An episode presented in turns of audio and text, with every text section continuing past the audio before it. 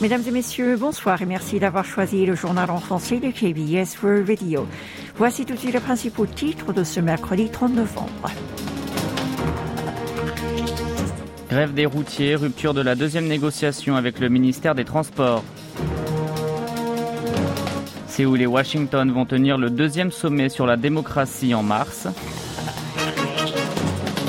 La Corée du Sud et la Pologne accélèrent leur coopération dans l'armement. Et enfin, Séoul abaisse ses niveaux d'alerte voyage.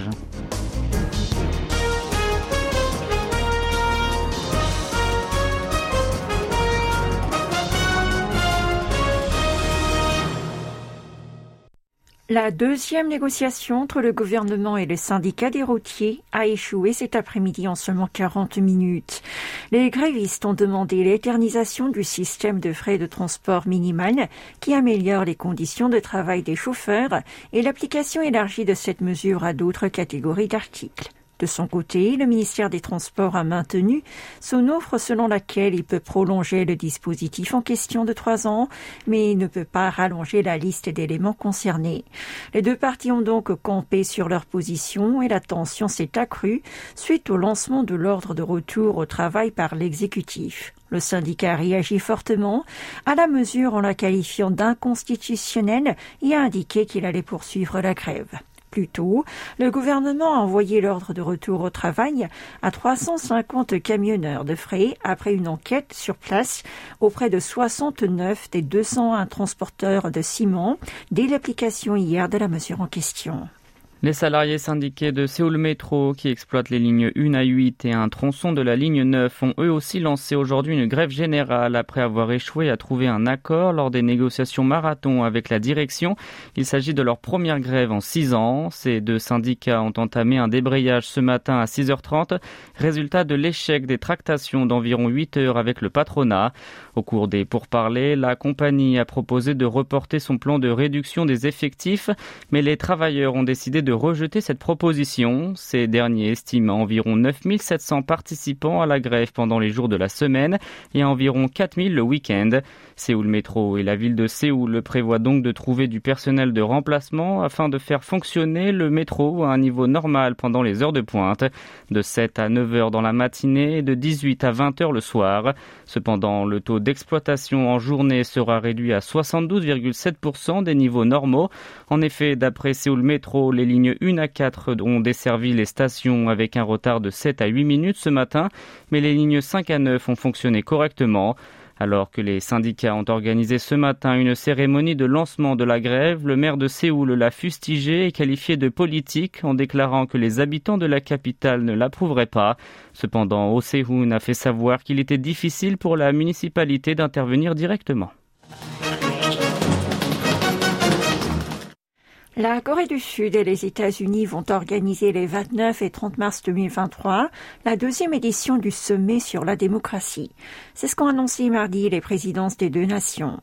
Parmi les pays co-organisateurs figurent également les Pays-Bas, la Zambie et le Costa Rica qui représentent chacun leur continent. La Maison-Blanche a indiqué dans un communiqué que cette co-organisation de l'événement montre l'aspiration universelle à un mode de gouvernement responsable, transparent et respectueux des droits.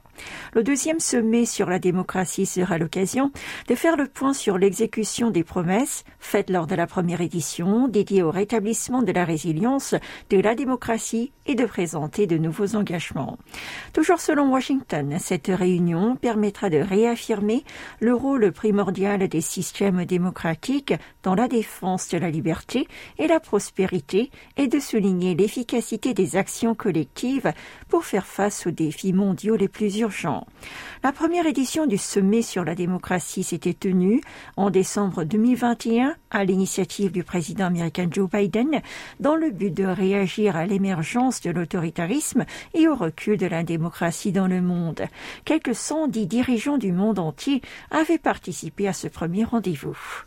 Washington a déclaré que la Corée du Sud n'avait aucune raison de prendre parti entre deux grandes puissances, à savoir les États-Unis et la Chine. Edgar Kagan, directeur principal pour l'Asie de l'Est et l'Océanie du Conseil de sécurité nationale, le NSC de la Maison-Blanche, a indiqué que le pays du matin clair pourrait maintenir les relations coréano-américaines et sino-sud-coréennes, même dans un contexte de concurrence entre Washington et Pékin. En d'autres termes, il serait capable d'aborder plusieurs questions en suspens, telles que les technologies et la coopération économique avec les USA, et en même temps d'entretenir des contacts amicaux avec l'Empire du Milieu. Le haut responsable de la Maison-Blanche a précisé que ce ne serait pas incompatible pour la Corée du Sud d'avoir un lien productif à la fois avec les deux grandes puissances. Selon lui, si Séoul clarifie sa position dans l'Indo-Pacifique, ses relations avec Pékin s'amélioreront. Kagan a aussi expliqué qu'il ne s'agissait pas non plus de choisir entre l'un et l'autre. Il a alors fait savoir que les États-Unis n'ont pas l'intention de pousser son allié à aller à l'encontre de son intérêt national. Toutefois, le responsable du NSC a constaté que la menace nord-coréenne et les relations entre Pyongyang et Pékin devraient peser sur Séoul, laissant entendre que le régime de Kim Jong-un, qui a tiré successivement des missiles et pourrait effectuer un septième essai nucléaire, pourrait influencer la connexion sud-coréano-chinoise. Le porte-parole du Pentagone, le général Patrick Ryder, a déclaré quant à lui que la Corée du Nord avait dit qu'elle mènerait de nouveau des tests nucléaires qui devraient déstabiliser considérablement la sécurité locale. Il a alors averti le royaume ermite qu'il devra en payer le prix s'il passe à l'acte. Quant à la loi américaine sur la réduction de l'inflation, la White House a déclaré être en train de chercher une solution pour les voitures électriques fabriquées sur le sol sud-coréen. Vous êtes à l'écoute du journal en français sur KBS World Radio. Plusieurs avions militaires chinois et russes sont pénétrés aujourd'hui dans la zone d'identification de défense aérienne sud-coréenne. Selon l'état-major interarmé sud-coréen, le JCIS, deux bombardiers H-6 de l'Empire du Milieu sont entrés dans cet espace à 5h48 ce matin, puis en sont sortis à 6h13 avant d'y pénétrer une nouvelle fois pendant une vingtaine de minutes. Ensuite, deux avions militaires chinois de même type et six aéronefs russes se sont introduits aux alentours de midi 18 dans la même zone avant de repartir vers midi 36. Avant cette intrusion, l'armée sud-coréenne avait effectué une action tactique en envoyant des avions de combat. La Corée du Sud et la Pologne accélèrent leur collaboration dans le domaine de l'armement militaire. Varsovie a récemment versé à Séoul son acompte prévu par le contrat d'importation de 48 avions de combat FA-50. Les deux pays envisagent également de conclure des contrats d'armement supplémentaires. C'est en septembre dernier que la Korea Aerospace Industries a signé avec l'agence de l'armement de Varsovie un contrat d'exportation de 48 chasseurs FA-50 d'une valeur totale de 3 milliards de dollars. La Pologne a récemment versé à la Corée du Sud Sud un acompte de 900 millions, soit 30% du montant. Ce versement est intervenu seulement deux mois après la signature du contrat. À noter qu'il est usuel pour l'acheteur d'armes de verser 10% de la somme totale lors de l'acompte dans un délai allant jusqu'à un an quand il s'agit de gros contrats.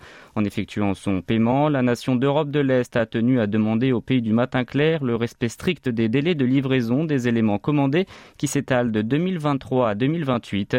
Elle semble craindre un vide en matière d'armement militaire à l'heure où la guerre en Ukraine se prolonge. En effet, la Pologne est le troisième gros fournisseur d'arsenal de Kiev derrière les États-Unis et le Royaume-Uni. Par ailleurs, le gouvernement polonais a organisé hier à Varsovie une conférence sur la coopération sud-coréano-polonaise en matière de défense.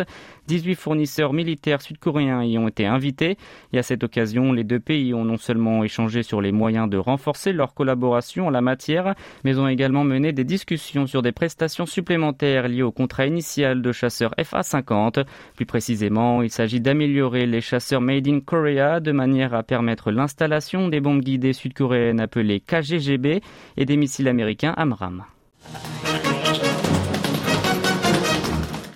Le gouvernement sud-coréen a baissé d'un cran le niveau d'alerte voyage pour ses ressortissants dans 24 pays, dont les États-Unis, le Royaume-Uni et la France, en le faisant passer de 2 à 1, soit le niveau le plus bas sur une échelle de 4. Le niveau 1 appelle à la précaution, tandis que sous le niveau 2, il faut s'abstenir de voyager. Le ministère sud-coréen des Affaires étrangères a expliqué avoir pris une telle décision tenant compte de la situation sanitaire liée à la COVID-19 en Corée du Sud et dans monde. La vague actuelle de coronavirus semble en effet entrer dans une période de stagnation en Corée du Sud. Ces dernières 24 heures, 67 415 cas positifs, dont 85 provenant de l'étranger, ont été enregistrés. Il s'agit d'une baisse de 4000 infections par rapport à la veille et de 29 000 comparé à la semaine dernière. Cependant, ce dernier bilan est supérieur d'environ 800 à il y a 15 jours. Par ailleurs, le nombre de patients en état critique a diminué de 19 en un jour à 472. Il reste ainsi au-dessus de 400 pour le 12e jour consécutif. De plus, 52 décès supplémentaires ont été recensés, portant le bilan cumulé de victimes du Covid-19 à 30 506. Le taux de létalité reste quant à lui inchangé à 0,11%. L'hiver est là. Le temps a brusquement changé en un jour et la saison hivernale a commencé en Corée du Sud. Une vague de froid s'est engouffrée dans la nuit de mardi à mercredi et a entraîné une chute brutale des températures sur tout le pays et spécialement dans la capitale qui est tombée à moins 7 à l'aube. Une baisse de plus de 16 degrés en 24 heures. Le froid n'est pas venu seul. La première neige de la saison à Séoul et à Incheon a été observée dans la nuit de mardi à mercredi, un phénomène très en retard pour la capitale, soit 19 jours de plus que l'an dernier, de 9 jours plus tard que la moyenne des années précédentes.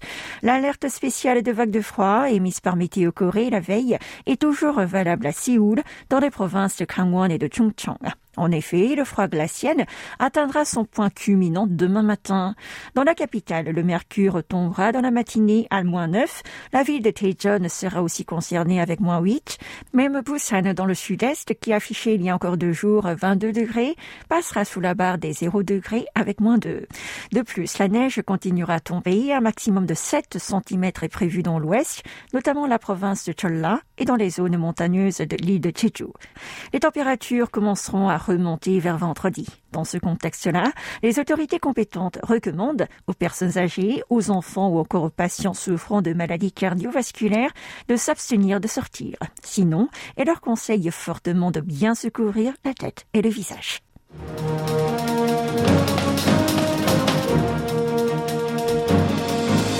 C'est la fin de ce journal qui vous a été présenté par Oh et Maxime Lalo. Merci de votre fidélité et bonne soirée sur nos ondes.